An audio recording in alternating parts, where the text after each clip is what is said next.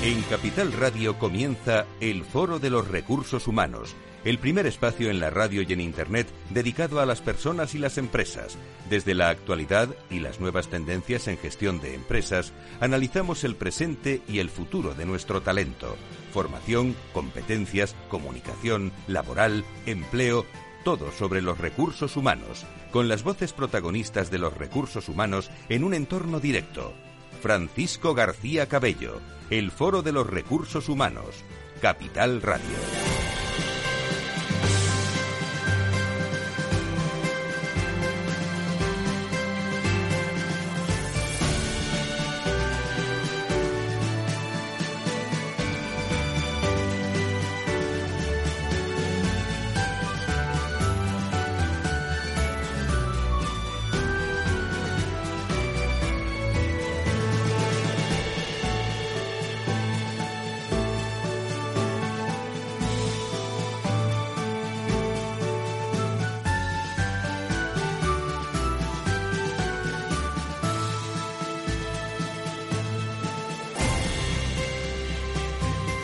¿Qué tal? Muy buenos días, bienvenidos. Comenzamos una semana más el Foro de Recursos Humanos. ¿Qué tal? Eh, ¿Cómo están todos ustedes? Mucha actividad en recursos humanos, muchas personas, muchas empresas activas, porque si lo pensamos realmente estamos eh, a un mes de Nochebuena prácticamente. Eh, el puente que nos espera el día 6 y, mucha actividad que se nota en los hombres y mujeres de personas. Hacemos referencia al comenzar el foro de recursos humanos a un interesante artículo que se publicó ayer en, en el diario El País que hablan de las entrevistas de salida. Como tradición en Estados Unidos, un género propio en la, en la gestión, donde por hacerlo eh, fácil y que lean ustedes el, artículo que, que les recomiendo, bueno, las hacen las empresas a los trabajadores que se van voluntariamente para saber qué fue mal y cuáles fueron los motivos que marchitaron, podríamos decir, las expectativas del empleado y a juzgar también, según dice el propio artículo que leo, por la sangría de estadounidenses que dejan el mercado laboral desde que despegó la recuperación pospandémica. Las conclusiones de, de esos interrogatorios resultan muy reveladores, eh, que de costumbre pues son muy interesantes para poder valorar. Un modo de entender por qué desde abril, cuando se registró el primer pico de salidas, en torno a cuatro millones de personas abandonan voluntariamente cada mes la población activa, ya que en muchos casos la, la baja no va acompañada, o al menos no inmediatamente de búsqueda de empleo. Bien, eh, les estoy resumiendo este artículo. Uno de los factores que más se citan para explicarlo serían los ahorros acumulados gracias a la inyección de estímulos contra la pandemia del gobierno federal. Los expertos lo han bautizado ya como la movilidad existía, pero no a ese ritmo, como la gran dimisión, la gran renuncia, con mayúsculas, no solo porque la letra capital se use para escribir los nombres en inglés, sino también porque la tendencia está dinamitando la cultura del trabajo tradicional, el desempeño profesional como prioridad en la vida y la realización personal proyectada solo en el oficio o la carrera. Personas hombres y mujeres que se marchan de, de su trabajo en el llamado la gran renuncia. Esta deserción masiva está ocasionando trastornos ¿eh? a empresarios que lidian con una creciente escasez de mano de obra y comprometiendo también la recuperación plena en sectores como el comercio o el transporte, eh, hoy deficitarios funcionalmente. Eh, basta apreciar las colas interminables cajas cerradas en unos grandes almacenes. En septiembre los cesantes fueron más de 4,4 millones, una cifra ligeramente superior a la de agosto, 4,3 millones, en una población de 331 millones de personas. Se trata del porcentaje más elevado de abandono desde que empezó a registrarse ese tipo de absentismo laboral. Aquí, la reflexión que nos vamos a llevar luego también a la tertulia es si esto es posible realmente en España, si este abandono es posible que se dé en España. Vamos a hablar hoy de todo eso y también vamos a hablar de lo laboral con eh, Adirrelat 360. Vamos a hablar del entorno político, económico y social que estamos viviendo en España desde lo laboral. Congreso de Adirrelat que arranca esta semana en Madrid con gran expectación. Vamos a analizar la reforma laboral en curso y los planes extraordinarios también de inspección de trabajo y seguridad social. De todo ello hablamos eh, enseguida con eh, Manuel Pimentel, exministro de Trabajo y Asuntos Sociales y presidente de Adirrelab, además de editor y Ops Council de Baker McKenzie. Enseguida con todos ustedes. Si quieres saber todo sobre los recursos humanos y las nuevas tendencias en personas en nuestras organizaciones, conecta con El Foro de los Recursos Humanos con Francisco García Cabello. Bueno, pues inaceptable es el adjetivo que usan desde la COE para calificar la última propuesta del borrador remitido el pasado miércoles por el Gobierno a los agentes sociales con variaciones en materia de contratación en lo referido a la temporalidad, el principal escollo en la negociación de la reforma laboral a cerrar antes de que finalice el año. El último planteamiento del gobierno no ha gustado nada en la patronal. Fuentes de la organización señalan eh, que no se sumarán a la reforma laboral si no se modera sus pretensiones en materia de temporalidad, aunque el Ejecutivo introduzca mejoras en otros ámbitos, enfatiza desde la patronal, dejando claro que la aceptación o rechazo del acuerdo dependerá de todo del, contenido y decisivamente de la eh, temporalidad. En fin, hay mucha información, información eh, referente también a las claves fundamentales, los pirales de la nueva reforma laboral, reducción eh, de la eh, desigualdad, mayor intervención del legislador, sindicalización de los procesos, menor flexibilidad, centralización de la negociación. Pero hemos llamado al presidente de Adirrelab y exministro para que intente aclararnos un poco eh, todo, todo lo que está pasando. Manuel Pimentel, ¿cómo estamos? Muy buenos días, bienvenido. Muy buenos días, muchas gracias por la invitación. Bueno, entorno político, económico y sindical revuelto, por no decir más revuelto que nunca, ¿es lo suyo, eh, señor Pimentel, o, se puede calmar la gestión de alguna forma?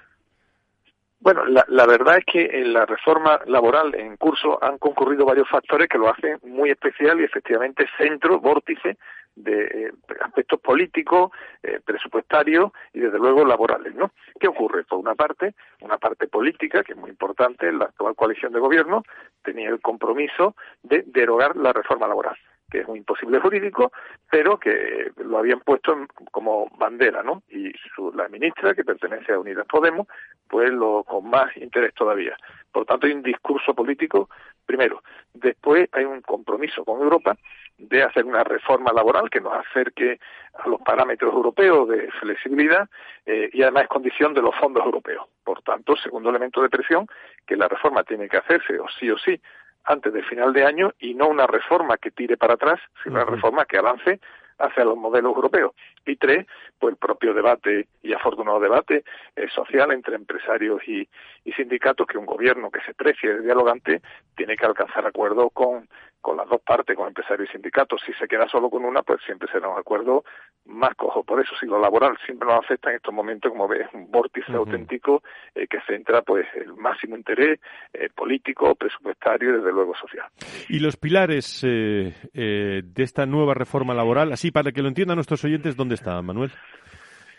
Eh, bueno, primero no es una derogación de la reforma laboral, que no tiene sentido, eh, sino que se van a tocar varios aspectos.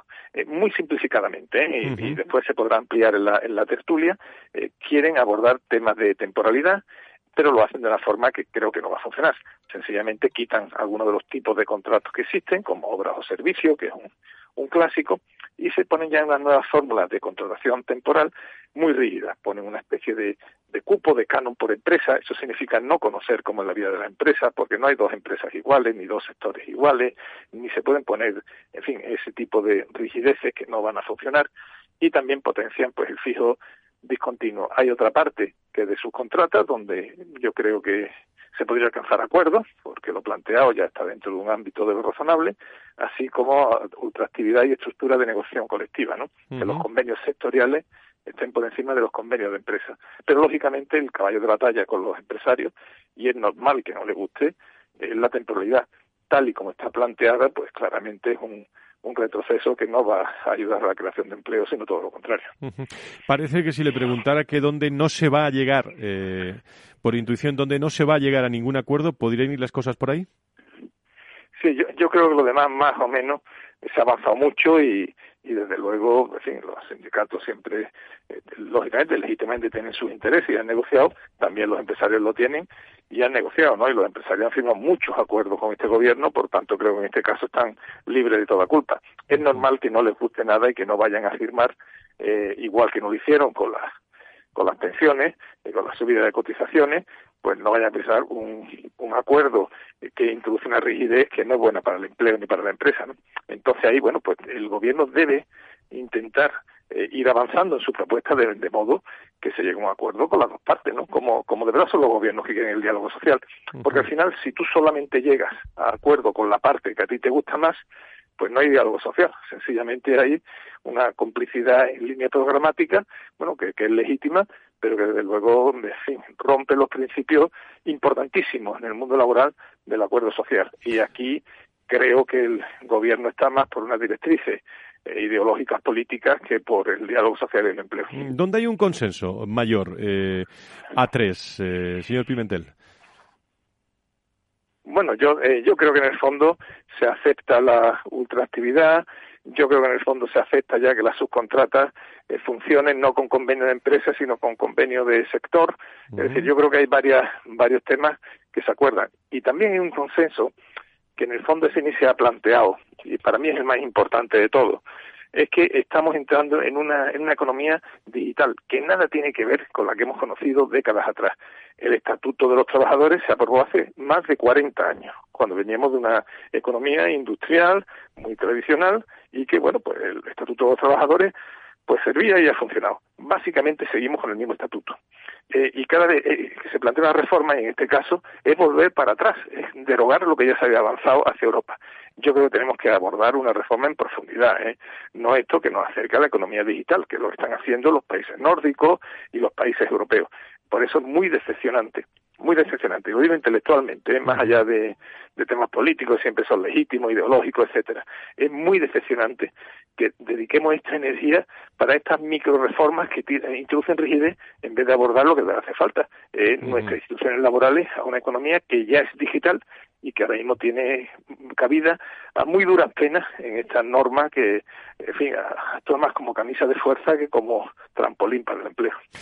El otro día tuvimos la ocasión, hace una semana y media, de charlar con la directora de Relaciones Laborales de la COE, con Rosa Santos, en una comida, eh, bueno, con varias personas, pero privada, en la que, eh, bueno, saqué yo una conclusión, ¿eh? De, después de, de reflexionar. Es más una es más que una cuestión técnica, señor Pimentel, eh, saber ceder en materia política y tener capacidad de comunicar lo que cada uno quiere comunicar o sus pequeñas o grandes victorias de estas negociaciones. ¿Está ahí la cuestión?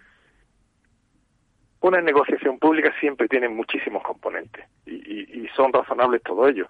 Por una parte, la propia materia, ¿no? Lo que cada parte considera que es mejor para todos. Dos, los propios compromisos previos, que influyen muchísimo, aunque tú no estés de acuerdo con lo que haces, si te has comprometido te ves impelido a ello. Y yo creo que en parte a este gobierno le pasa eso, es la parte, digamos, socialista que encabeza la, la vicepresidenta Calviño, se siente muy incómoda con las propuestas de, de, de, Podemos, de Unidas Podemos, porque sabe que no sirven para el empleo, ¿no? Y, y, en fin, están esos compromisos previos que hay. Y después siempre cualquier acuerdo tiene lo que se llama la venta, ¿no? El, que no aparezca eh, como derrotado, que, que tu gente eh, se siente contento con, con lo que has conseguido o incluso que el que te observa de Europa se sienta satisfecho, ¿no? Por eso las negociaciones y el negociador sabe que eh, hay que tener en cuenta variables que están sobre la mesa y muchas veces la que no está sobre la mesa, pero que termina influyendo, que es el contexto que tiene, ¿no? Y por eso, efectivamente, como bien dice Rosa Santos, eh, hay que tener muy en cuenta la a mí me ha tocado negociar muchas cosas en la vida y siempre yo sé que tan importante es lo que hay sobre la mesa como lo que no sabe pero influyen en los actores. De, de todo lo que le tocó, por cierto, haciendo historia, en su época como ministro, eh, ¿algo se parece a todo lo que está pasando ahora? Nosotros cuando, por lo menos cuando estuve de secretario y después de ministro era una época con una gran dinámica de colaboración, ¿no? Por eso todos los acuerdos los alcanzamos tanto con empresarios como sindicatos que me permite, en fin, y no es vanagloria, es de, de, lo que se trata el diálogo social. Alcanzar acuerdos solo con los empresarios o solo con los sindicatos es muy fácil, ¿no? no es, y, parece que es lo que este gobierno eh, quiere obtener y me parece un error, ¿eh? Me parece un error que dinamita. Nosotros alcanzamos acuerdo con las dos partes, con sindicatos y empresarios, que es en el fondo lo que adquiere mucha solidez en la sociedad, que se siente cómoda, porque uno piensa, oye, si los trabajadores lo han firmado y los empresarios lo han firmado, es que es bueno para todos, ¿no? Y, y, y también Europa se siente cómoda. Si al final solo en acuerdo con los sindicatos, parte de la sociedad no lo va a entender y desde luego Europa menos. Muy bien, y, en este entorno, eh, como presidente de Adirrelab, y ahora estaremos con Carlos y Paloma en la, en la tertulia, eh, Manuel Pimentel, bueno, arrancará el, eh, el, próximo miércoles este congreso en Madrid. En, en, Telefónica y mm, bueno, el, el, el, panel realmente es de, de grandes expertos y la oportunidad de que nos cuenten cómo van las cosas y sobre todo de posicionar también y dar valor al director de relaciones laborales en estos momentos, ¿no, eh, Manuel? Este congreso es importantísimo, es, oportuno e importantísimo. El, previo y de lo que la asociación se trata es de dar valor a la figura de las relaciones laborales que a veces se confunde con los recursos humanos eh, y, es importante ver el matiz. Es parte de la gestión de recursos humanos, sin duda, pero es la parte que atañe pues a negociación colectiva, convenios, derechos, reclamaciones y una parte muy importante, pero que a veces queda pues eh, pues, oculta, ¿no? Yo, eh, que de vez en cuando voy a dar clase a máster, por ejemplo, de alta dirección de empresa, a mí me sorprende como gente que va a salir para ser alto directivo de la empresa, eh, cuando habla de recursos humanos, habla de temas importantes, formación, motivación, eh, equipo, liderazgo, que está muy bien, sin duda, pero eh, no conocen prácticamente nada de lo que es un comité de empresa o un convenio colectivo. Claro, cuando llegan a la empresa eh, aterrizan en la realidad, ¿no?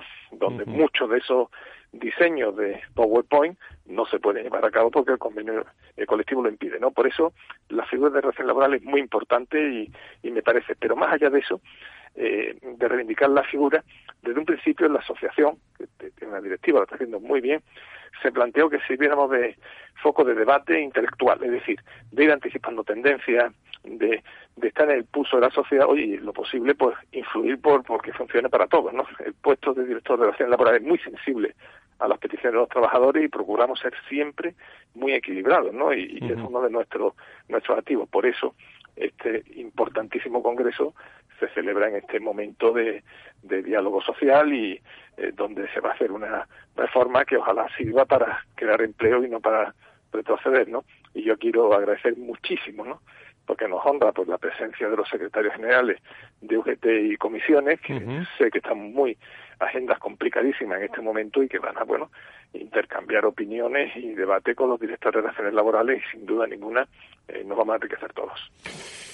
Muy bien, pues eh, Manuel eh, Pimentel, eh, presidente de honor de, de Adirrelat, allí nos veremos en, en Madrid el, el, miércoles. Muchísimas gracias y mucha materia que destacar y sobre todo que, insisto, que poner en valor porque habrá incluso premios también para, para destacados directivos y en cuestión de relaciones laborales se va a concentrar todo en esa, en esa mañana. Muchísimas gracias por estar con nosotros. Pues muchísimas gracias y un abrazo. Un abrazo. En el Foro de los Recursos Humanos, protagonista las relaciones laborales. Adirelab 360, un espacio de la Asociación de Directivos de Relaciones Laborales de España que analiza la actualidad y las tendencias en relaciones laborales en unos momentos claves. Adirelab 360, desde todos los ángulos de las relaciones laborales con personas y empresas en el Foro de los Recursos Humanos. Adirelab 360, una visión completa y diferente de nuestras relaciones laborales. Pues ahí están las eh, primeras declaraciones de Manuel Pimentel como presidente de Adirrelab eh, en este espacio 360 que, como saben, dedicamos eh, especialmente a todas las cuestiones que afectan al mundo de, de las relaciones de las relaciones laborales donde hay un realmente titular que es precisamente la reforma laboral. Carlos de la Torre Es abogado, counsel laboral de Baker McKenzie y vicepresidente también de la Asociación Adiralad y está con nosotros. Don Carlos, muy buenos días, bienvenido. Buenos días, Juan. Pegues el micrófono porque si no, no, no, le, no le vamos a escuchar. Eh, bueno, ha llegado el momento, 24 de, 24 de noviembre y eh, la cita es en, el espacio Fundación Telefónica, las relaciones laborales en el periodo post-COVID, reforma laboral, retos empresariales. Cuéntanos, cuéntanos Carlos, eh, detalles de este, de este programa.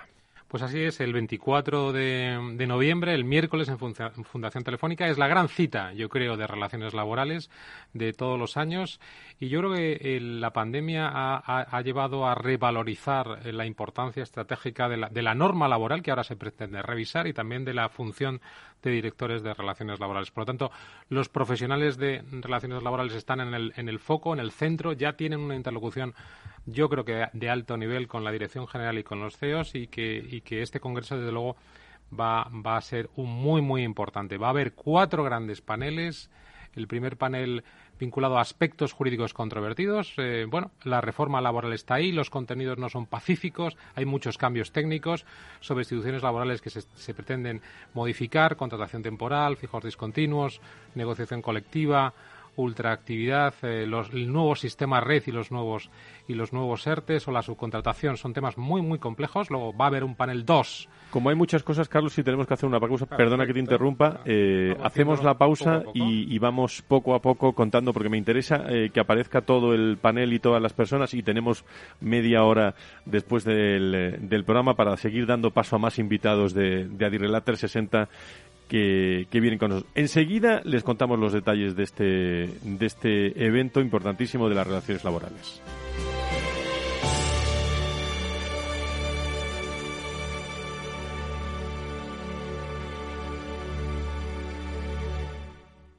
Para mi primo, un jersey. Para mi hermano, una corbata. Y para mi madre, otra colonia. En Renta 4 Banco queremos ser más originales. Y este Cyber Monday te regalamos 10 acciones de Renta 4 al realizar una aportación. Entra en r4.com en nuestras oficinas y consigue tus acciones antes del 5 de diciembre. Renta 4 Banco, tu banco especialista en inversión. Bases de la promoción en r4.com. ¿Quieres anunciar tu negocio en la radio? Entra en el clubdelaradio.com. La compra es online, pero no os vamos a negar que nos encanta que nos llaméis. El teléfono, olvídate, no te vas a acordar. Entra en el clubdelaradio.com. Tu audio y tu campaña de una forma sencilla y rápida. Contrata anuncios en radio al mejor precio. elclubdelaradio.com. Tu radio en Madrid 105.7, Capital Radio. Memorízalo en tu coche. Si quieres mejorar tu formación o tu empleo, apúntate a los cursos gratuitos de formación profesional para el empleo de la Comunidad de Madrid. Podrás elegir entre más de 13.000 cursos. Infórmate en tu oficina de empleo o llamando al 012. Financiado por el Ministerio de Educación y Formación Profesional. Comunidad de Madrid. Disfruta de la mejor cocina gallega en Montes de Galicia. Todo un clásico moderno en el barrio de Salamanca. Disfruta de la variada dieta atlántica, de las mejores carnes y pescados tratados con respeto y transparencia y regados con una de las mejores bodegas de la zona. En grupo, en familia o en pareja, Montes de Galicia te ofrece el espacio perfecto en cada ocasión. Horno San Onofre. Somos pasteleros y eso nos gusta. Utilizamos materias primas que nos hacen disfrutar y elaboramos todos nuestros productos de forma artesanal, sin sucedáneos, ni margarinas, ni grasas trans. Sabemos que las cosas buenas son importantes. Con el hashtag buscamos gente dulce. Horno San Onofre, calle San Onofre 3, teléfono 91 532 9060 y calle Hernani 7, teléfono 91 554 3396. También nos encontrarás en el mercado de San Miguel www.pasteleriasanonofre.com.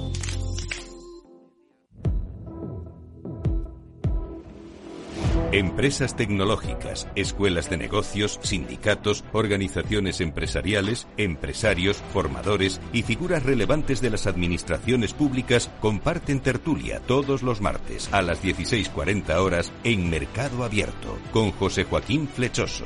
Cibercotizante, la digitalización desde una óptica diferente.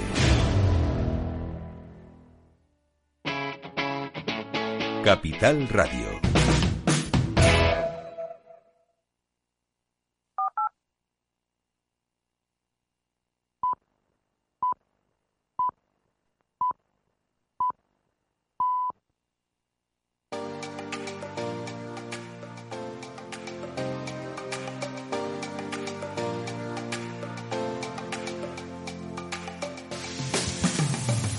Si quieres saber todo sobre los recursos humanos y las nuevas tendencias en personas en nuestras organizaciones, conecta con El Foro de los Recursos Humanos con Francisco García Cabello.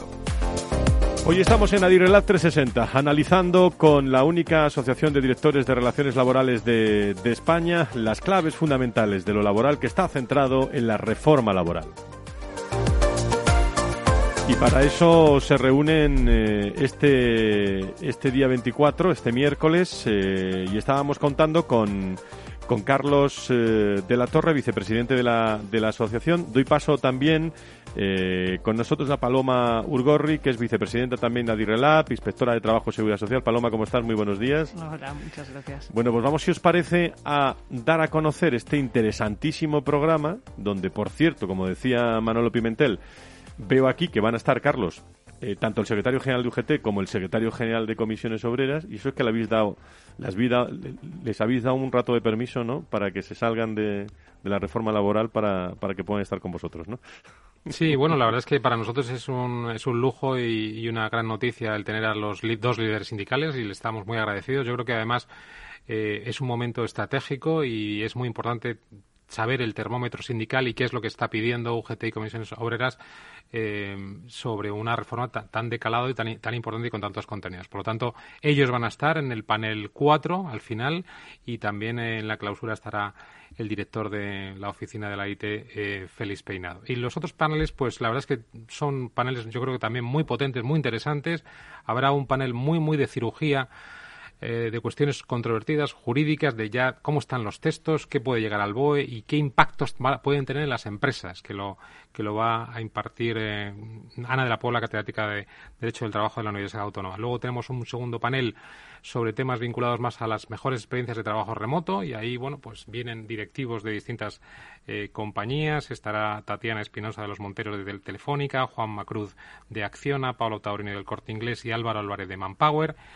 Eh, moderados por Alberto Santos, vicepresidente de la Asociación y director de Relaciones Laborales de Prosegur. Y luego tendremos un panel final y ahora nos cuenta un poco más Paloma, más foco con el foco de la inspección. Y hemos invitado a no Paloma al, al, organismo estatal de inspección con todo el lío del plan, nuevo plan extraordinario eh, de inspección y las actas automatizadas. Mm. Efectivamente, eh, en ese panel va a intervenir la subdirectora de la Oficina Nacional de Lucha contra el Fraude y nos va a contar pues las nuevas competencias de la inspección, las actas automatizadas, etcétera, y eh, supongo que nos contará también el nuevo plan estratégico de la inspección que se aprobó la semana pasada y que bueno pues que está o va a incidir en, algunas cuestiones que también están ligadas a la reforma laboral como eh, la contratación temporal, etcétera, etcétera, y que está dando buenos resultados y también la aplicación de nuevas tecnologías, de Big Data, a través de la herramienta de lucha contra el fraude que se está utilizando en la inspección y que es una herramienta muy potente, que se nutre de bases de datos pues muy potentes que están a disposición de la Administración y que, y que bueno, pues que tienen que ser implementadas. Eh, veo que en el último panel, Carlos, reforma laboral 2021, pospandemia, perspectiva sindical y empresarial. Hay sindicatos, empresarios. ¿Se, espera? ¿Habéis invitado a, alguien del, del gobierno que, que, bueno, o al menos o al menos ha habido alguna invitación? Sí, sí, sí, ha habido una invitación eh, amablemente declinada porque la verdad es que están, están a tope. La agenda de la ministra no, no permitía que, que, viniese la clausura y también no sé si nos ha avisado que hay mesa, precisamente miércoles y viernes, mesa de, reforma de los textos, con lo cual no puede haber una, una representación de, del Ministerio, aunque desde luego desde la asociación mantenemos vínculos muy, muy estrechos, muy cercanos con, con el Ministerio y tenemos eh, reuniones eh, periódicas con ellos para integrarlos en en lo que es la dinámica de la, de la asociación. Es muy importante, yo creo que también que el, Ministerio escuche a, los directivos de relaciones laborales, de que vean cuáles son sus problemas eh, de gestión, la letra pequeña, antes de que, evidentemente, la norma llegue al boletín. Van a estar, eh, estará Tatiana Espinosa de los Monteros, Telefónica, mm. estará también Juan Manuel Cruz, eh, Juanma, que ha estado aquí muchas veces como director de relaciones laborales, prevención de riesgos laborales y sostenibilidad de Acciona. Eh, Pablo Tauroni, director de Relaciones Laborales y Prevención también del Corte Inglés. Y estará también Álvaro Álvarez, eh, secretario general de Manpower Group, que estará eh, con una sesión moderada por Alberto Alberto Santos, vicepresidente de Relab y también director de Relaciones Laborales de, de Prosegur. Eh, la verdad que es, un, es una sesión eh, muy interesante, como decía el presidente de Honor, eh, una sesión única en, en, nuestro país para poder acudir, que lo he de, recordar, es patrocinada por Quirón Prevención, por Manpower Group, por SAP, Alares, Gestolasa, Creo, Baker y, y bueno, y en principio son estas las empresas que apoyan mm, este congreso en el que, bueno, si alguien nos está escuchando y está interesado, ¿cómo puede seguir eh, estas sesiones, aunque sean online, resúmenes? ¿Cómo lo tenéis desarrollado, Carlos? Bueno, el, el Congreso en principio está eh, eh, pensado para socios de Adiralab. Eh, por lo tanto, es muy importante que aquellos directivos que nos están escuchando de relaciones laborales y de empresas puedan eh, solicitar la inscripción a través de la página web y de rellenar el, oportuno formulario. Y luego también nuestros patrocinadores cursan invitaciones a, diferentes directivos de, relaciones laborales y de recursos humanos en las compañías. En un momento en el que este es el Congreso, fíjese cómo está el tema de la, de la reforma laboral Reforma laboral y entramos en tertulia los tres, a ver si somos capaces, ya lo ha hecho Manuel Pimentel, de, desglosar algunos puntos. Una reforma laboral que, debe estar aprobada, como ha dicho Pimentel, antes de final de año. Eh, ¿Qué se puede quedar atrás, en vuestra opinión, y qué está claro? Algo así, algo parecido le pregunto a Manuel Pimentel, pero quiero escuchar vuestra, vuestra opinión. ¿A qué no va a dar tiempo? Pues comentábamos antes, eh, Carlos y yo, bueno, o es una opinión mía eh, personal, que quizá eh, el tema de lo de los ERTES y, la introducción de nuevas propuestas de última hora, etcétera, pues quizá no da tiempo a, desgranarla. de hecho, ahí el, último texto se retiró y, bueno, yo creo que eso quizá no, no da tiempo. Hay cosas, como decía Manuel, que sí que estaban claras porque incluso venían de, de acuerdos de la anterior legislatura, como la aplicación o la prioridad aplicativa del convenio del sector, la ultraactividad de los, de los convenios, etcétera, que incluso ya jurisprudencialmente parece que se había ido eh, consolidando una nueva, una nueva doctrina. Entonces, yo creo que eso claramente y, algunas otras cosas, eh, pues, pues no quedarán fuera. Hay un asunto también eh, que es la, la limitación cuantitativa a la, a la, contratación temporal. Parece que esto es un denominador común que aparece eh, como base, ¿no? Carlos? Efectivamente, yo creo que mm, coincido con, con Paloma. Yo creo que quizá el mecanismo red, este nuevo de los nuevos ERTES, eh, que es un poco complejo y que además introduce la autorización administrativa de nuevo en nuestro sistema, incluso con aprobaciones previas del Consejo de Ministros para que pueda ser vinculada a diferentes sectores. O, empresas con dificultades, quizá eso al final pueda no caer y, quizá lo que ya ha caído y es el tema del 15% del límite cuantitativo de la contratación temporal. Yo, yo creo que los decía antes Manolo el tema de la voluntad política, que la hay, del gobierno de coalición de hacer una, una reforma más allá del lenguaje, de si esto es una contrarreforma, una derogación o simplemente una modernización de las relaciones laborales, la voluntad política existe y la necesidad económica también, porque los fondos económicos de Bruselas están vinculados a, esa reforma. Es cierto que eh, Bruselas está presionando sobre dos, dos temas, dos temas, y quizás en estos dos temas es donde quizás esto sí, sí o sí va a salir.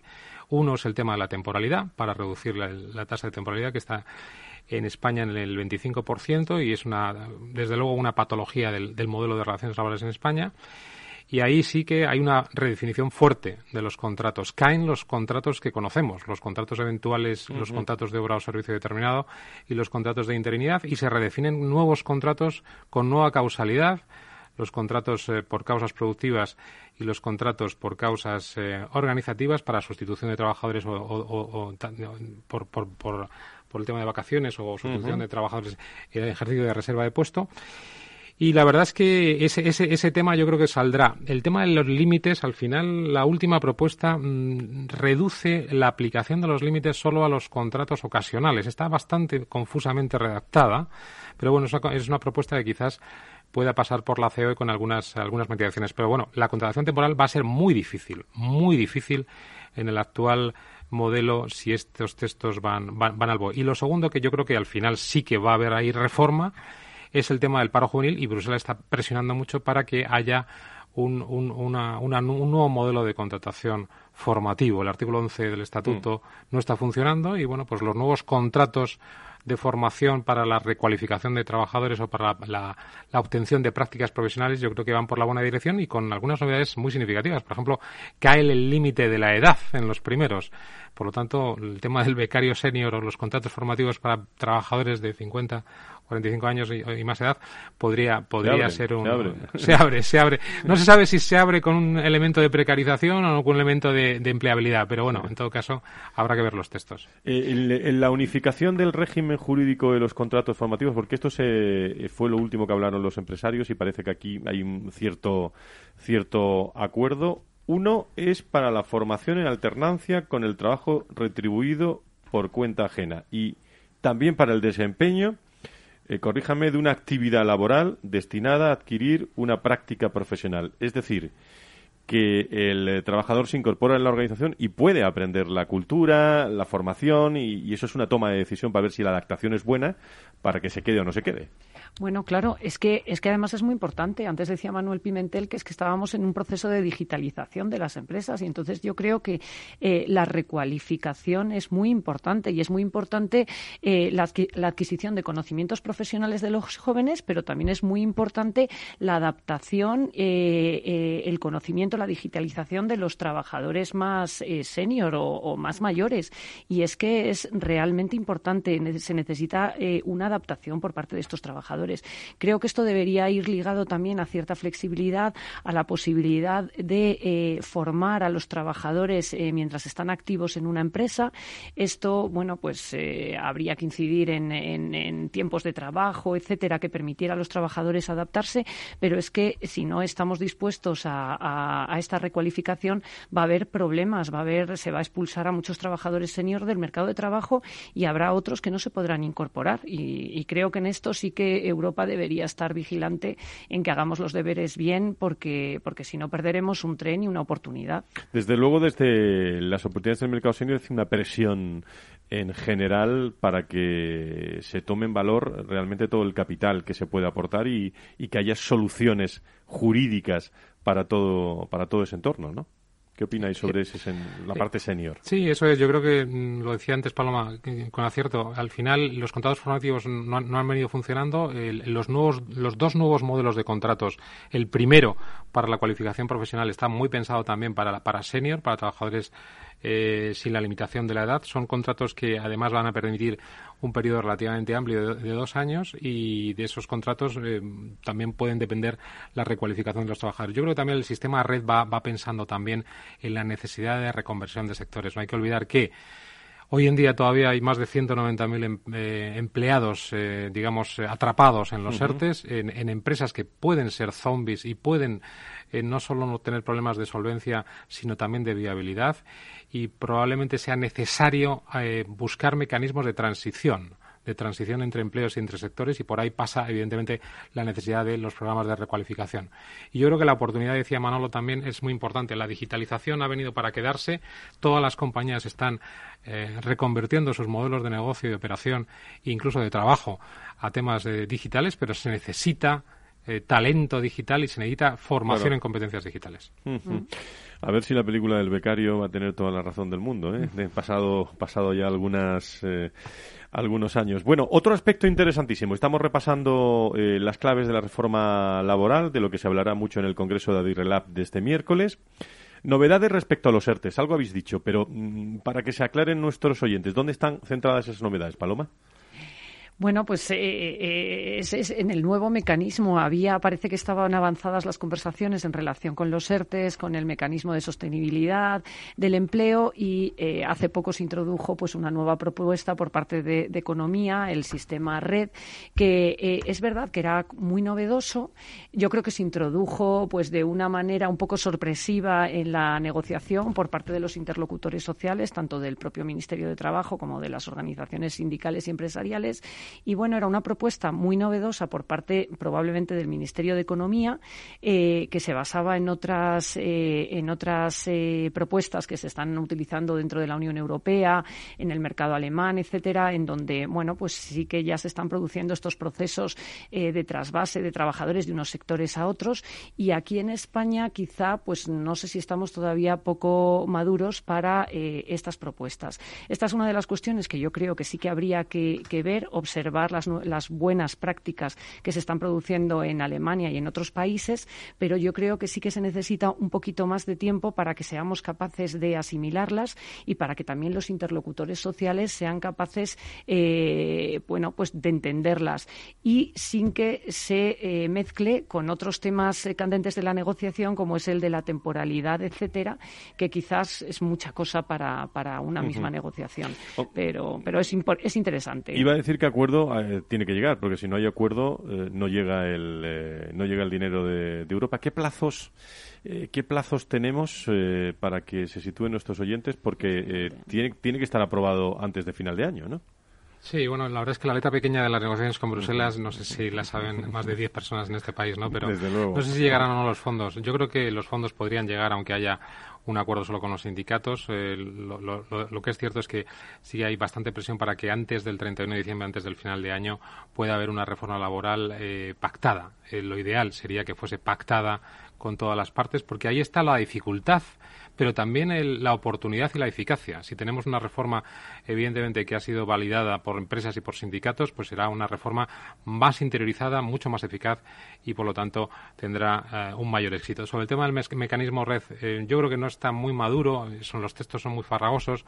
Me da la impresión de que es una especie de, permitirme la expresión, un, spin-off de los ERTES tradicionales de fuerza mayor o de top para situaciones un poco eh, confusas. los textos hablan de causas eh, organizativas y productivas e incluso económicas que, tengan algún componente de, estructuralidad y con un mecanismo también de intervención del Consejo de Ministros, ahí, ahí, ahí lo dejo, para, para que el Consejo de Ministros intervenga en los sectores en que pueda, pueda habilitarse este mecanismo red y luego a partir de ahí también autorización administrativa, o sea, un doble control, más intervencionismo público y, por supuesto, como no podía ser de otra forma, periodos de consulta y sindicalización en los mismos, con lo cual Vamos, vamos a ver, pero yo, yo veo necesario algún tipo de mecanismo. No sé si va a dar tiempo, si esto se podría arbitrar a lo mejor en marzo del 22, pero es cierto que necesitamos transiciones y programas de recualificación y, apoyo a las empresas para que puedan sobrevivir o para que puedan reconvertir el, el, empleo. Y, y, incluso además se anuncia una, una especie de mochila austriaca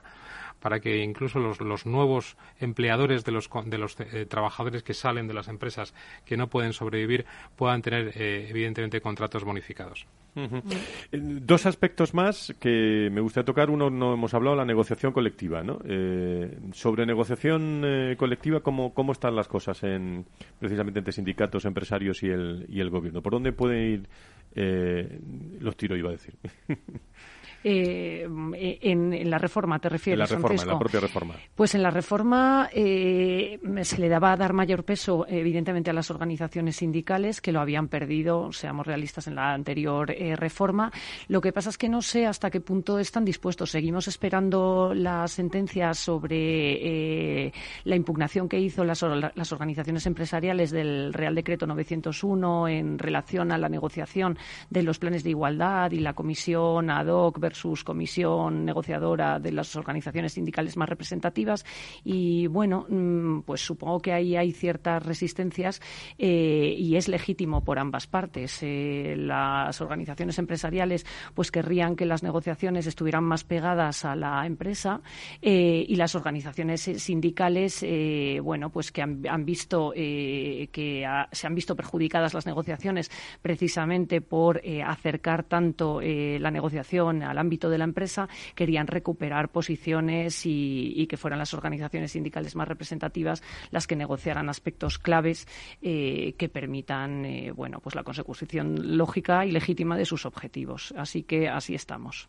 Carlos, sobre esto. Bueno, la verdad es que yo creo que en negociación colectiva me da la impresión de que la, la COE poco a poco, llevamos muchos meses negociando, ha ido interiorizando que, la situación eh, no, se, no va a cambiar, ¿no? Entonces, bueno, básicamente va, va, va a perder la prioridad de, aplicativa a los convenios de, empresas, sobre todo en algunas materias. La cuantía de salarios, por ejemplo, o la adaptación de los modelos de contratación, se pierde la prioridad aplicativa de los convenios eh, de empresas sobre los del sector y se recupera la centralidad de los convenios del sector. Y no olvidemos, también es cierto, y no podemos mirar a otro lado, que el propio, Paloma también lo conoce en la inspección en activo, que el propio mercado ha, aflorado una serie de patologías con, con aplicación de unidades de negociación muy débiles, a veces sin representación, a veces con salarios muy, muy bajos, etcétera. Y yo creo que la recuperación de la hegemonía y la prioridad del comercio sector va, a corregir esas, esas patologías. Y en la ultraactividad, pues yo creo que los, los, sindicatos, de nuevo, no quieren lo que llaman la, muerte súbita de los convenios y quieren, evidentemente, mantener el, status quo. Con lo cual, yo creo que ahí la COE lo está, lo está manteniendo como algo que, que, sí podría afirmarme en el presente. Hay, hay un aspecto también muy, muy interesante eh, que me gustaría tocar ya en los últimos minutos, que es por donde yo empezaba en el, en el programa. No sé si se llama hablamos de movilidad internacional eh, o todo lo que está ocurriendo en, eh, en, Estados Unidos y es que hombres y, mujeres eh, están marchándose de su trabajo, ¿no? Se están, se están marchando su, su trabajo por agotamiento psicológico, por, por estrés, por eso está aumentando en España, ¿no? Lo que ocurre que no, veo muchísimas diferencias todavía en Estados Unidos y España y veo, eh, desde el punto de vista de conocer el mundo de, los recursos humanos, que estamos todavía un poco lejos ¿eh? de que el boom eh, realmente se produzca en España, sobre todo por la cultura. ¿no? ¿qué, opináis, ¿Qué opináis vosotros de, de todo esto? Ha sido un buen artículo este fin de semana en el diario El País. Mm. Yo creo que no, no es exactamente asimilable la situación de Estados Unidos con la, con la española. Es verdad que los sistemas de protección social no tienen nada que ver en Estados Unidos y en España y en Europa y, realmente, bueno, pues la pandemia y las condiciones allí en Estados Unidos hace que la gente se haya replanteado salir del sector, sobre todo cuando no le compensa el pagar seguros médicos privados, etcétera, respecto de lo que recibe o de lo que se le retribuye por el trabajo. En España no es lo mismo. Yo sí que en España creo que existe quizá, eh, bueno, ha habido eh, por, un por una parte eh, determinados sectores de trabajadores quizá cualificados o con posiciones más elevadas que mm, probablemente se han replanteado sus situaciones laborales, personales, etcétera, en, eh, después de la pandemia. Eh, bueno, a todo el mundo nos hace replantearnos nuestra situación vital.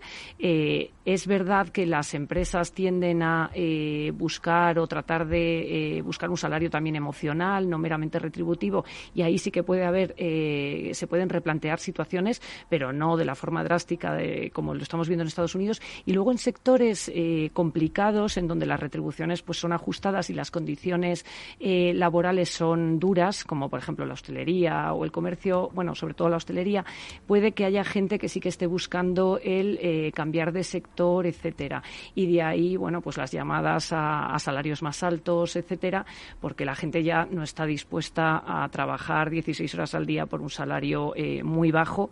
Si puede no hacerlo, evidentemente. Es que siempre, o sea, si puede no hacerlo. Si la situación económica lo permite, pues sí que se buscarán mejores condiciones laborales. Carlos. Sí, yo creo que coincido con Paloma. El mercado laboral en Estados Unidos es, mucho más eh, hostil y mucho más lesivo para los trabajadores, obviamente. Ahí hay muchos trabajadores con muy, bajos salarios y las condiciones muy precarias y, este fenómeno es tremendo, ¿no? Porque antes citabas cuatro millones y medio de trabajadores cada mes durante los últimos siete meses han dimitido, han abandonado voluntariamente sus puestos y se han ido a su casa y no están buscando de momento trabajo porque evidentemente todavía se mantienen los famosos cheques y los estímulos de la administración Biden. Eh, yo creo que al final eh, leí hace poco también un artículo de Paul Krugman que decía, y, el propio Biden lo ha dicho, ¿no? Páguenles más, ¿no? Se, incrementen los salarios. En España no está pasando esto, pero como decía Paloma, en algunos sectores sí. Estaba buscando ahora en Internet, y fíjate, por ejemplo, el tema de la dureza del trabajo eh, y el bajo salario en el mercado de la fresa. Sí, porque hay 10.000 puestos de refuerzo allí que no, no se llenan con españoles, ¿no? Pues vamos, yo creo que en, el, en, el, en España no hay tanto, pero sí que es cierto que hay que mm, tener atención y poner el foco que necesitamos condiciones dignas y, probablemente otro tipo de trabajos y también pensar que, que hay determinados trabajos que realmente no hay demandantes en España. Mm, no, sí, sí, sí. pues es un tema interesantísimo, por cierto, que tanto el día 30 en, el cuarto Globality Hell Day en Madrid, eh, con Globality Hell vamos a tratar este asunto con destacados invitados. El día 3 también en Baker lo hablaremos con, con CEPSA y con muchos más invitados. Eh, la parte más de bueno, en cómo se va a, si me permiten, reconvertir eh, la movilidad internacional en los profesionales, el, el, teletrabajador internacional. Vamos a analizarlo, cómo queda la foto de, de tendencia. Eso será el día, el día 3. Y este miércoles, allí estaremos con, con vosotros en eh, la Fundación Telefónica, en el espacio de la Fundación Telefónica de la calle Fuencarral número 3, con este interesantísimo congreso para, para darlo a conocer. Paloma, Carlos, muchísimas gracias por estar, por estar con nosotros. Muchas gracias a Muchas gracias a ti. Pues vamos con estos tonos musicales que hoy nos pone Pablo, eh, Pablo Alborán. Lo mío es absurdo. Si levantar el vuelo me vuelvo a estrellar. Llueve sobre mojado. Yo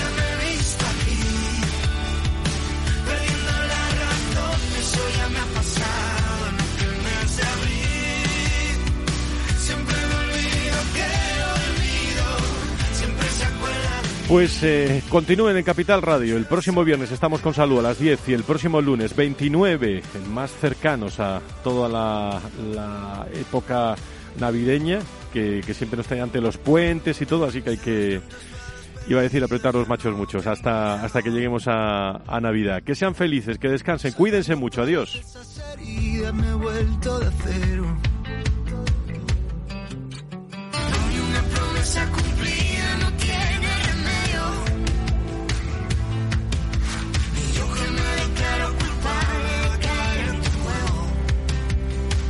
Llueve sobre mojado. Yo ya me he visto aquí. Perdiendo la razón. Eso ya me ha pasado en aquel mes de abril.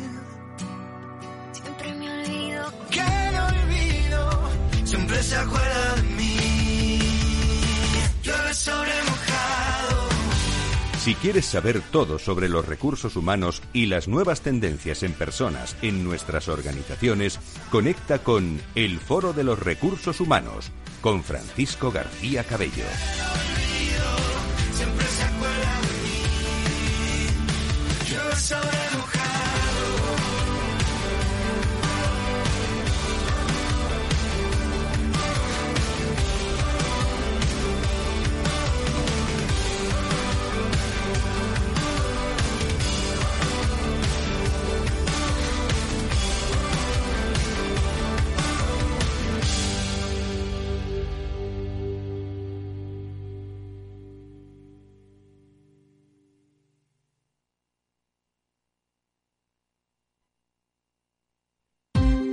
Ya no estamos en la era de la información, estamos en la era de la gestión de los datos y de la inteligencia artificial.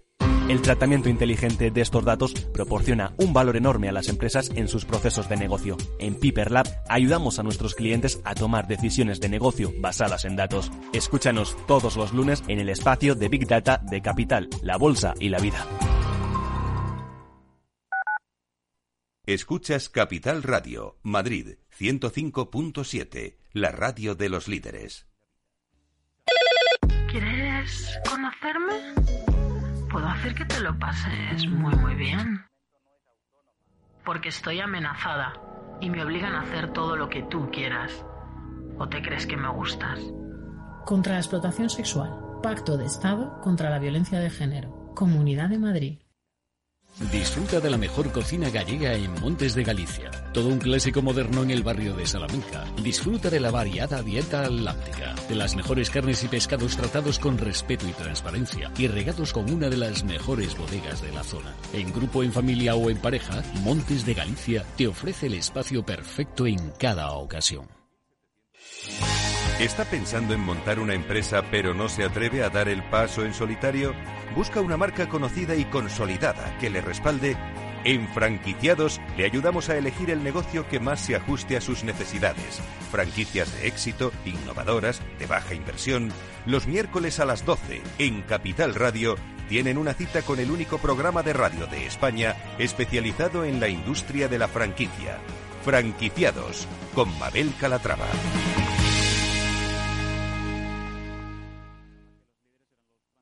En el restaurante Gaztelubide somos rigurosos con la selección del producto para crear recetas imaginativas que acompañamos de una bodega generosa y brillante y de nuestra magnífica terraza durante todo el año.